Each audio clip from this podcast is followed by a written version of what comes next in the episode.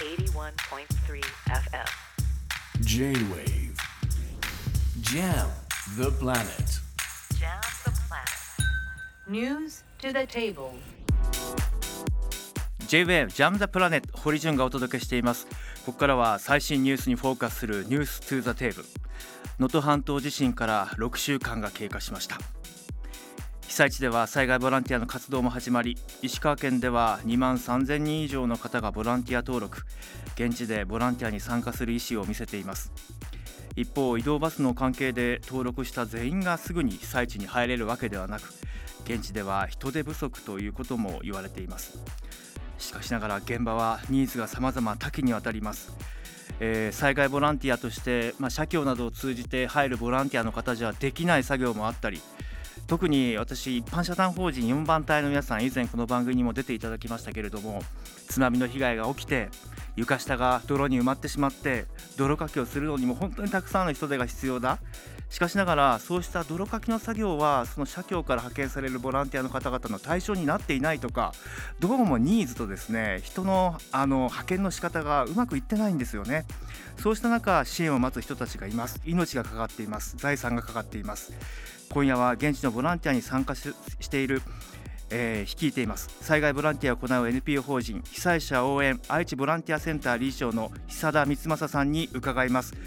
久田さんこんばんは。はい、こんばんは。よろしくお願いいたします、はい、お願いします。まず久田さん、はい。みんなにやっぱり伝えなきゃいけないこと知ってもらわなきゃいけないことはい、何からですか？えーっと、まあ、今のほお話からすればですね、2万3000人もの希望されている方々を、はい。えー全く現地に入れていいる入れることができない、入れる工夫をしていないうん。とですね。で私たちの NPO 法人愛知会社応援相手ボランティアセンターは、まあ、いろんな経緯を飛ばしますけれども、あの七尾市の能登島野崎町の、はい。えー町内会からの SOS を受けました。えでここはあの平成の町村合併で七尾市に吸収されたところなんですけれども、あの町村合併のところっていうのは東日本もそうでしたけれども、ええ。どうしても後になるんですえね。で皆さんはあの今でも取り残されている実感をお持ちで、そしての奥能登がひどいという報道が多いので、ええ。ー自分たちの前を通り過ぎていくんではないかえうんそのためにはあの自分たちで自前で、えーええちゃんと活動できるあの団体に、えーまあ、家財の片付けであったりとか、瓦礫の撤去をということで依頼があったわけですね。うんでどういう形でやっているかと言いますと、ええあの週末、えー第1回の時は、えー先週の、えー3連休の初日でしたけれども、金曜日の夜10時半に名古屋を出発します。でそうすると、現地に6時半に着きますので、えー1時間ミーティングをして7時半から活動を始めます。うんこれ村の方、あの町の方々にいいですかって言ったら、うんみんな早起きだからいいよということで、ええあそうですかなり非常識な時間ですが、7時半から、あのーボランティアを希望される方があのコミュニティセンターまで迎えに来てくださって、で一緒に歩いて、ええあのええ。お宅に行って、ええ。でそこでその、えーお宅のあのうちの方から、はい。えーここにあの分類してくれとか、場合によって一緒に作業されるというようなことをやって、えで6時半あ、ごめんなさい、2時半に作業を終えて、3時半に名古屋帰る、うん。6時間の活動をします。で3時半にあのまでに出れば、9時半に名古屋に着けますので、えまあ、あの東海3県の方、うん。よほど遠くない方でしたらば、どなたでも参加できる、で宿泊の場所も必要はありません。でそれから、えートイレはあの自前で、えー携帯のトイレを持っていって、はいあのテントですね、そしてあの、まあ、おまるを持っていきますので、ここでやってください、で処理をしてくださいっていうことでお願いをしてます。うん。えーですからあの、トイレがないとか、水が出ないとかっていうんじゃなくて、工夫だと思ってますし、えーそれから3時間しかできないって、本当にくだらない話で。あの朝7時、8時から始めればいいだけのことですから、ね。金沢を午前3時とか2時に出りゃいいんですね、ええボランティアの方々はそのぐらいの覚悟をお持ちなんです。えでですから、そういう、なんていうの、どうしてもはい。という工夫がないんです。えうん。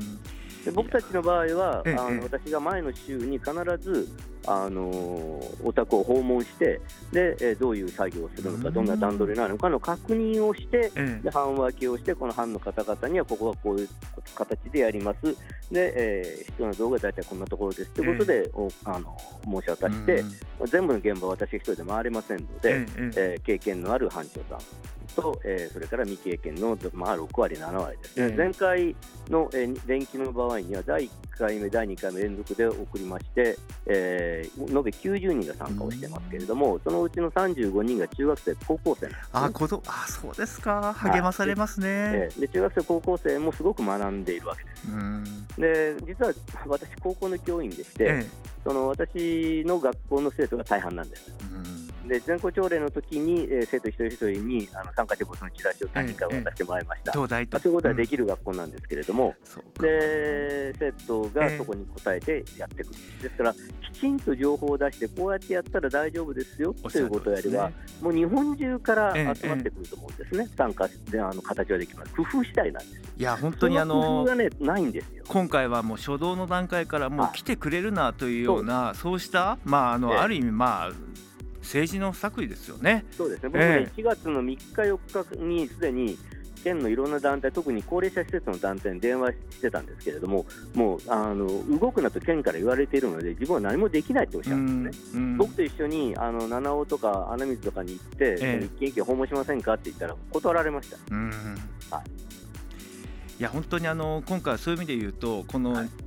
災害関連死等々を含めて復旧が遅れるのは、そのええ今後ですけども人災という観点からも検証してしっかりとどういう指示命令系統だったのかっていうのは検証する必要があるなとあ思っていま。すすし、あの起こっているのは、その阪神の時と大きく変わってないんじゃないのか、むしろ後退してるんじゃないかとすら思うんですね。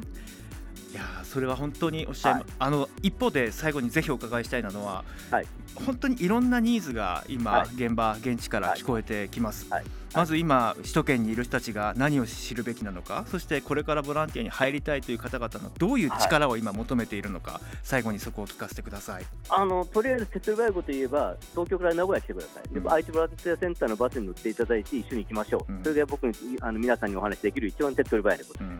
はいえー首都圏から愛知ボランティアセンター、はい。えーこれ検索していただくと情報出てきますから、そうです、愛知ボぜひ皆さんははい。い、検索してください。アクセスをしてください、はい。えー今夜は災害ボランティアを行う NPO 法人被災者応援愛知ボランティアセンター理事長の久田光正さんに伺いました。ありがとうございました、はいありがとうございました。J-Wave. Jam the Planet.